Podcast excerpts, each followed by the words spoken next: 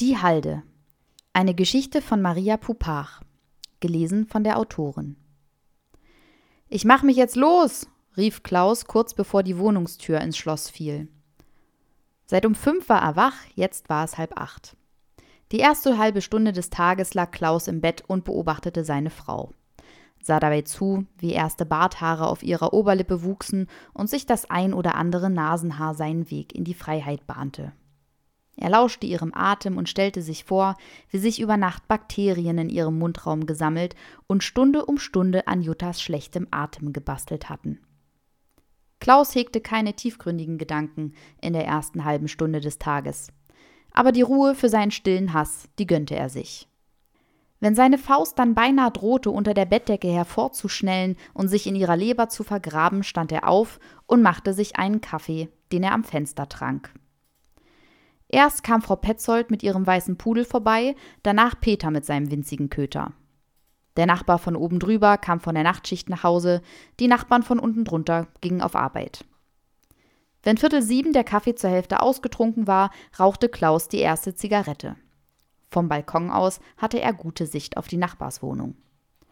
Pünktlich 6.30 Uhr riss die alte Frau Reuter das Badezimmerfenster zum Stoßlüften auf, während ihr Mann mit der Bulldogge die Pipirunde antrat. Nervige Viecher, fand Klaus. Und irgendwie erinnerten sie ihn an Jutta. Dreiviertel sieben goss er sich einen zweiten Kaffee ein, holte die Werbung aus dem Briefkasten und stöberte durch Angebote, die er niemals wahrnehmen würde. Kurz vor halb acht waren dann Geräusche aus dem Bad zu hören und erinnerten ihn daran, dass es an der Zeit war, die Wohnung zu verlassen. Im Erdgeschoss begegnete er der neuen Nachbarin, die mal wieder auf der Treppe im Hausflur wartete. Guten Morgen, grüßte Frau Becker flüchtig. Ihre ganze Konzentration galt der schimpfenden Tochter.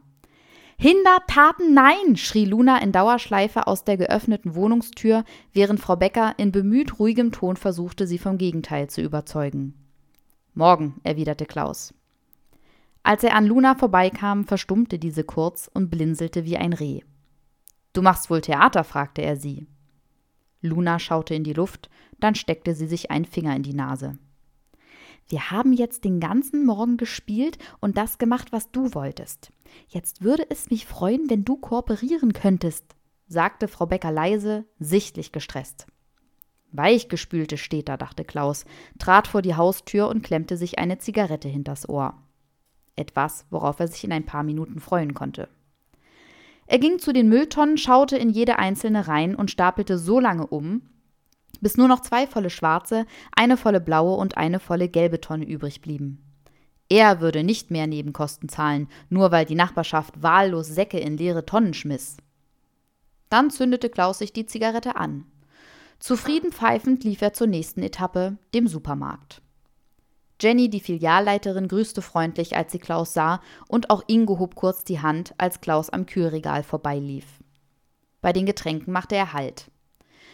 Mit gerunzelter Stirn inspizierte er die Angebote.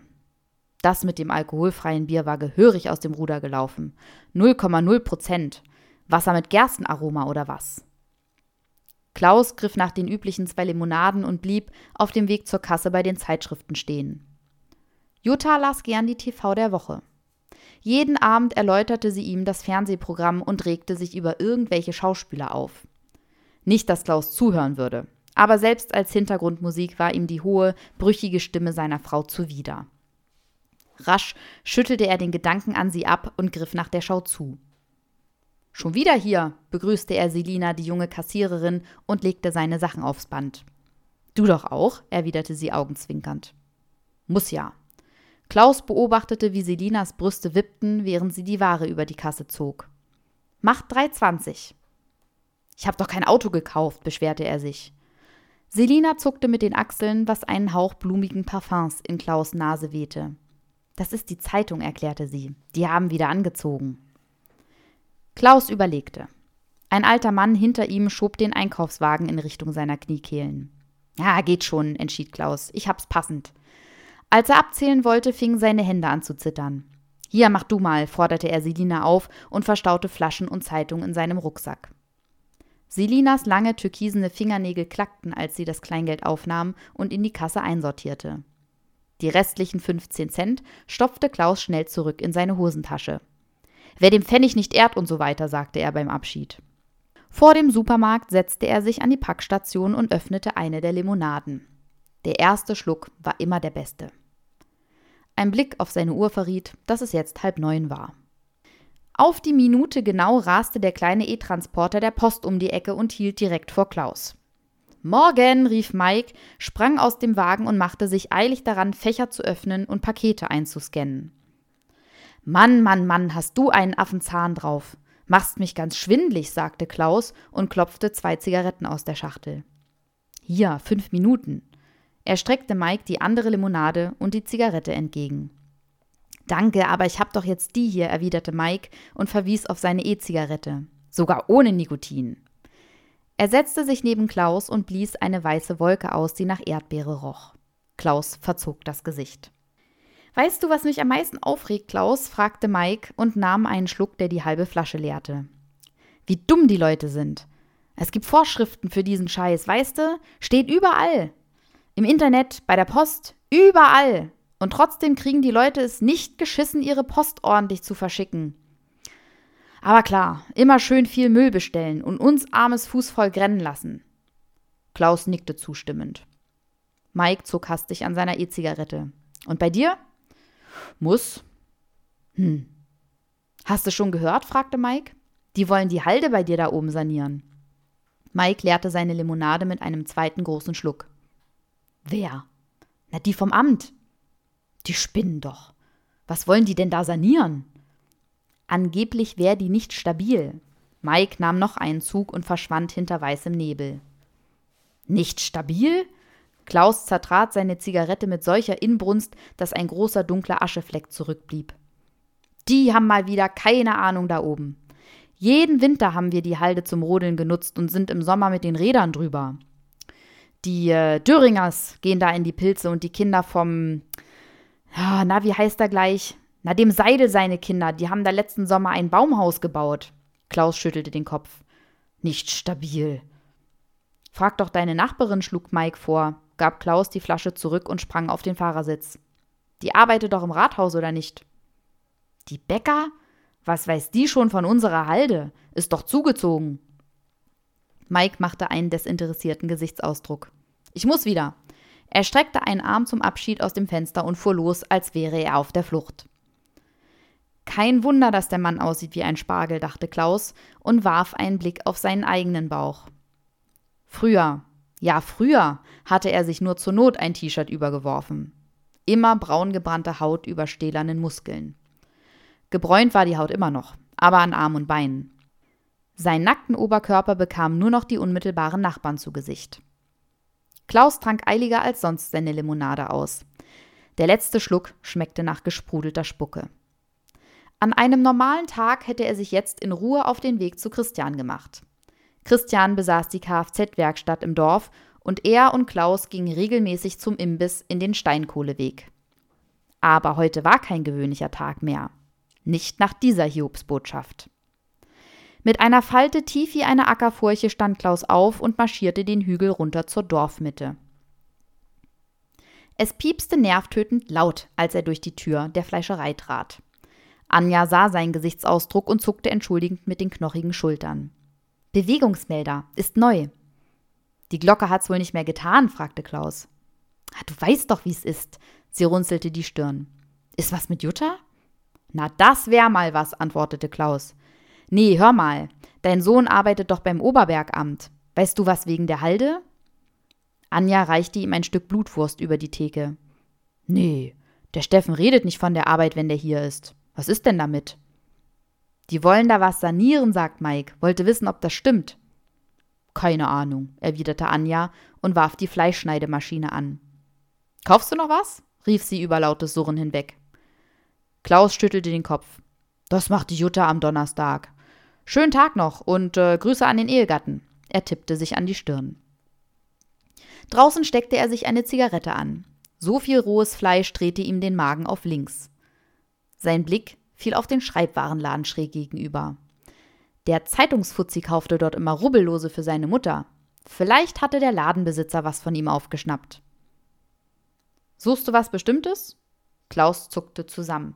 Herbert war wie aus dem Nichts neben dem Zeitungsständer aufgetaucht und schaute ihn über seine Brille hinweg an. Oh Mensch, Herbert, fast hättest du die Leute im weißen Kittel holen müssen. Du bist leiser als eine Katze. Herbert grinste spitzbübisch.